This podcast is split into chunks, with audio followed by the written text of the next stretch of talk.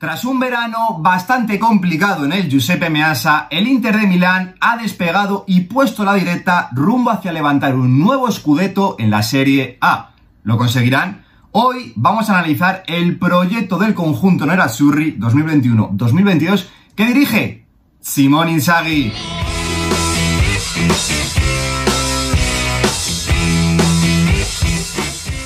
Muy buenos días chicos, como siempre digo, bienvenidos un día más al canal. Después de levantar un nuevo título en la Serie A 10 años después, parece que el proyecto del Inter de Milán podía tambalearse un poquito tras la salida de sus tres pilares más fundamentales. Antonio Conte, Akraf Hakimi y Romelu Lukaku. Sin embargo, parece que el equipo está respondiendo bastante bien ante esta situación y ahora mismo solamente tienen un objetivo fijado entre ceja y ceja y que hace no muchos meses parecía bastante improbable. Y es que parece que el conjunto que dirige Simón Inzaghi está más cerca que nunca de conseguir un back-to-back en el calcio italiano. Lo primero de todo, vamos a comenzar repasando cuál es el contexto actual que está rodeando a este Inter de Milán del Simón Inzaghi en estas alturas de la temporada. Y es que si bien, pues bueno, empezaron con alguna que otra duda, pues bueno, ya marchan de nuevo líderes de la Serie con cuatro puntos de ventaja sobre el Milan y, ojo, están siendo el segundo mejor visitante de la competición. Y esto también, muy importante, el mejor local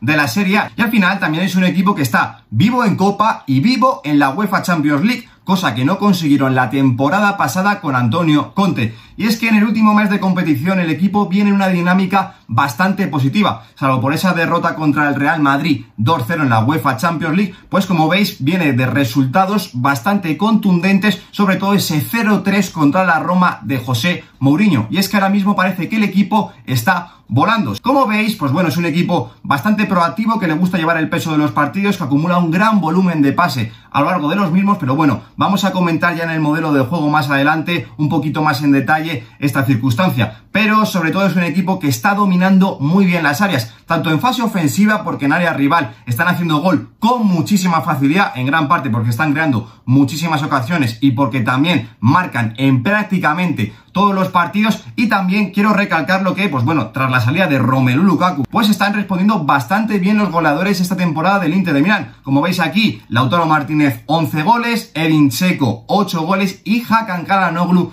5 goles. Dos de ellos son fichajes nuevos de esta temporada, por lo cual están encajando bastante, bastante bien. Pero sobre todo yo lo que quiero recalcar es que entre estos tres futbolistas solo suman el 42% de los goles del Inter de Milán, lo que nos dice que el gol está bastante bien repartido y que además hay muchos futbolistas que están sumando gol en este Inter de Milán. Un total de 17 futbolistas ya han hecho gol esta temporada. Pues si a todo este fantástico potencial ofensivo, como veis, 2,3 goles por partido, le sumamos que atrás el equipo está funcionando como una auténtica roca, es un equipo al que le cuesta muchísimo que le hagan un gol, pero sobre todo yo con el dato que me quiero quedar es que es un equipo que se va muchos días con la portería a cero a casa. Únicamente le hacen gol en el 44% de los encuentros. Y esto es un dato muy, muy, pero que muy positivo. Al final, como digo, tenemos un equipo que hace gol con muchísima facilidad y que además cuesta muchísimo que le hagan un gol, pues al final tenemos un equipo completísimo y al que es realmente difícil de ganar. Ahora que ya conocemos cuál es el contexto general que está rodeando a este Inter de Milán de Simone Inzaghi en estas alturas de la temporada, recuerdo, enero de 2022,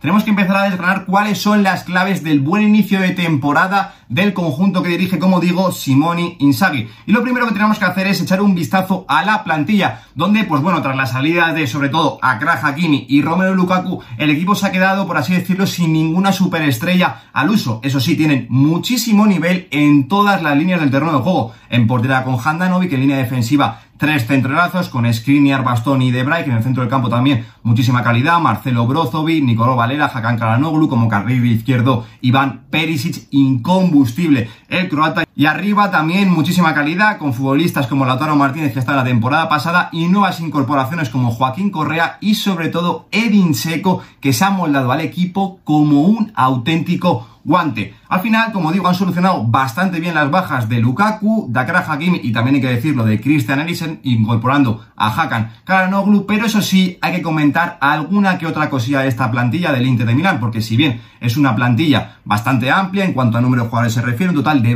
27 futbolistas tienen a su disposición Simone Inzaghi y muchos de ellos muy polivalentes, pues sí que le podemos sacar algún que otro pero a esta configuración de plantilla. En primer lugar, que la edad media de la plantilla es bastante elevada, un total de 29 años de edad, y lo que tenemos que presuponer es que con tanta edad media el equipo tendría que rotar bastante. Eso sí, si echamos un vistazo más en profundidad a lo que es la unidad B, aquí parece que hay una falta de calidad bastante notable, sobre todo en puestos bastante clave. En primer lugar, en portería, como suplente de Handanovic, ya el nivel baja bastante. En línea defensiva, pues bueno, si bien, como he dicho, hay varios futbolistas que se pueden amoldar a esta posición, como Di Marco, como Kolarov, como de Ambrosio, pues únicamente hay cuatro futbolistas. Luego, en el pivote defensivo está completamente solo Marcelo Brozovic, que además, ojo, acaba contrato. Y eso sí, aunque hay bastantes futbolistas que se pueden amoldar a esta posición, como podrían ser en algún momento quedado eh, Nicolò Varela, Gagliardini, Vecino o Arturo Vidal, pues el nivel al final baja bastante, sobre todo con lo que quieren en esa posición Simone Inzaghi. Y para finalizar, a mí lo que más dudas me supone es que no hay un suplente de garantías para Edin Seco, que tiene una edad, como digo, bastante, bastante elevada y no le puedes cargar de muchísimos minutos. Al final, Satriano pues parece que no termina de dar del todo el nivel y sobre todo Alexis Sánchez y Joaquín Correa no son delanteros centro al uso, son más segundos puntas. Y al final, esta situación al Inter de Milán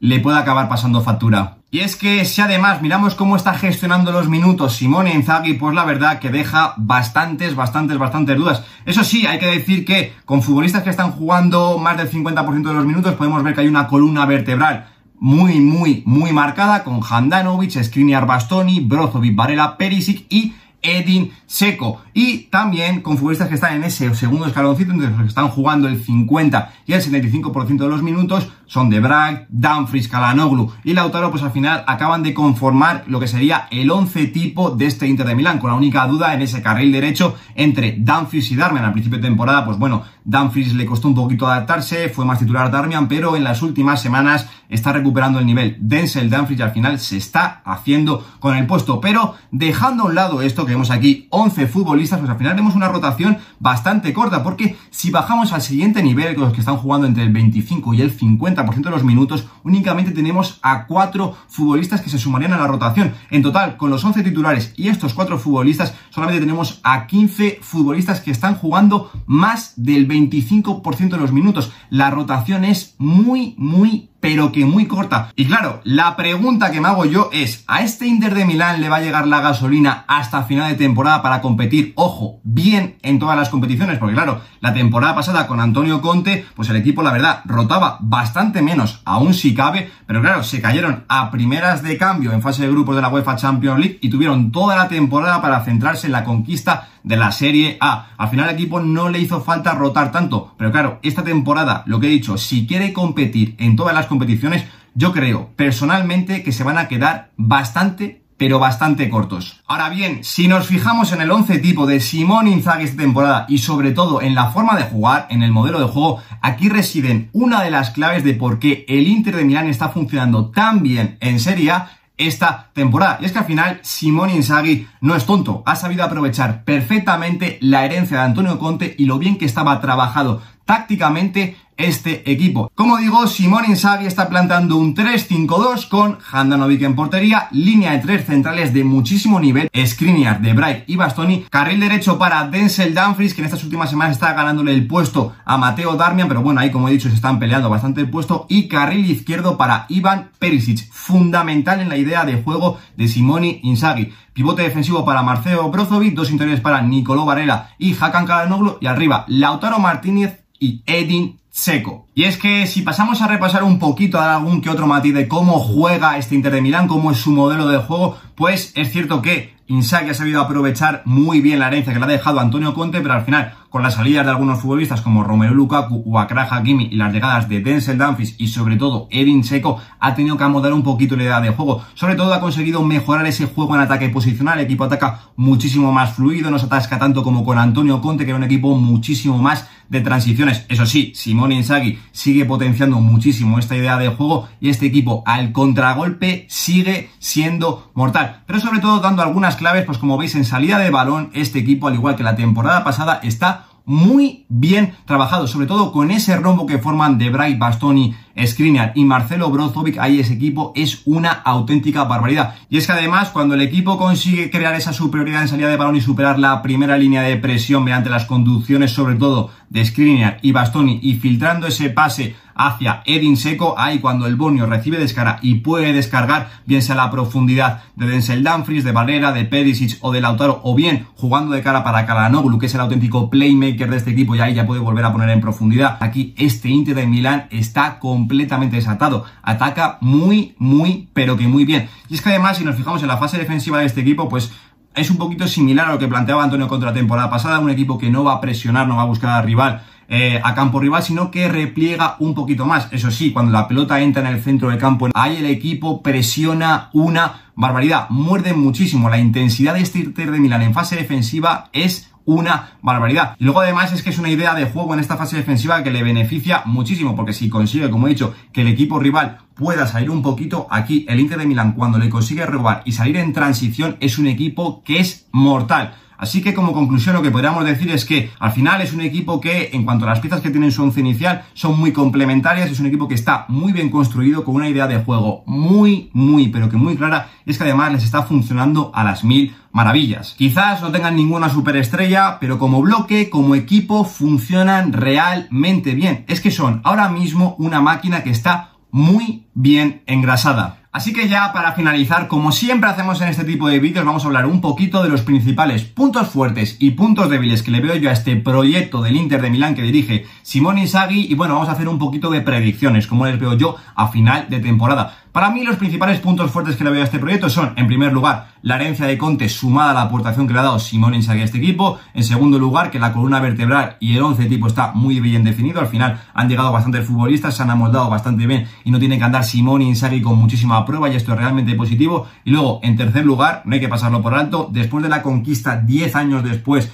de la serie a la temporada pasada, al final este equipo, pues bueno, ha subido el nivel competitivo y ahora mismo tiene mentalidad y actitud ganadora, por lo menos en la serie ya en Europa es otro cantar. Eso sí, los principales puntos débiles que le veo ahora mismo en este proyecto son, en primer lugar, no se puede pasar por alto que han salido piezas clave del proyecto como Akrah Hakim y Romelu Lukaku que te pueden dar ese plus competitivo, eso no se puede dejar pasar por alto. En segundo lugar, hemos incidido bastante en este aspecto y es que la plantilla es bastante veterana y sobre todo si nos fijamos también en el tercer aspecto de que es que falta bastante calidad en la unidad B y al final Simón Inzaghi no está consiguiendo rotar todo lo que debería o por lo menos todo lo que le gustaría, pues al final a este equipo le puede llegar la gasolina muy justita a final de temporada. Y por eso, sacando un poquito la bola de cristal, haciendo un poquito de predicción, como les veo yo a final de temporada en el mes de mayo, pues bueno, en la Serie A sí que es cierto que yo ahora mismo les veo ganando el campeonato. Es cierto que el Milan se ha caído bastante, que el Nápoles ha caído bastante y creo que no le van a aguantar el ritmo al Inter de Milán y posiblemente a la Juve pues no le dé para recuperar tantos puntos como se ha dejado en la primera vuelta, pero cualquier cosa puede pasar y el Inter de Milán pues puede no ganar el título de la Serie A, pero si no lo gana no creo que sea por mérito de sus rivales, sino por demérito del propio Inter de Milán. Ahora mismo el mayor rival del Inter de Milán, el mayor fantasma es el propio Inter.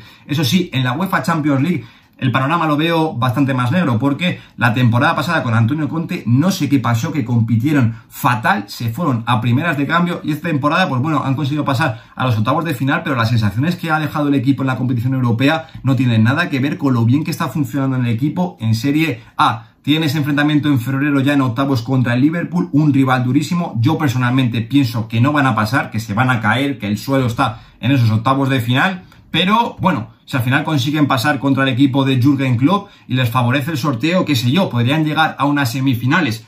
no lo sé, pero eso sería ya si el sorteo les favorece muchísimo. Si no, pues bueno, yo a este Inter de Milán, si consigue pasar contra el Liverpool, no le veo pasando más allá de los cuartos de final. Aquí se queda el vídeo, así es como veo ahora mismo al proyecto del Inter de Milán que dirige Simone Inzaghi. Pero ahora os pregunto a vosotros, ¿Qué opináis de este nuevo Inter de Milán tras la salida de Antonio Conte, Akra Hakimi y Romelu Lukaku y la llegada de Simone Inzaghi? Como siempre, estaré encantado de leeros y debatir con vosotros en los comentarios. Yo por mi parte nada más, nos vemos la semana que viene en un nuevo vídeo. Lo dejo aquí. Un saludo.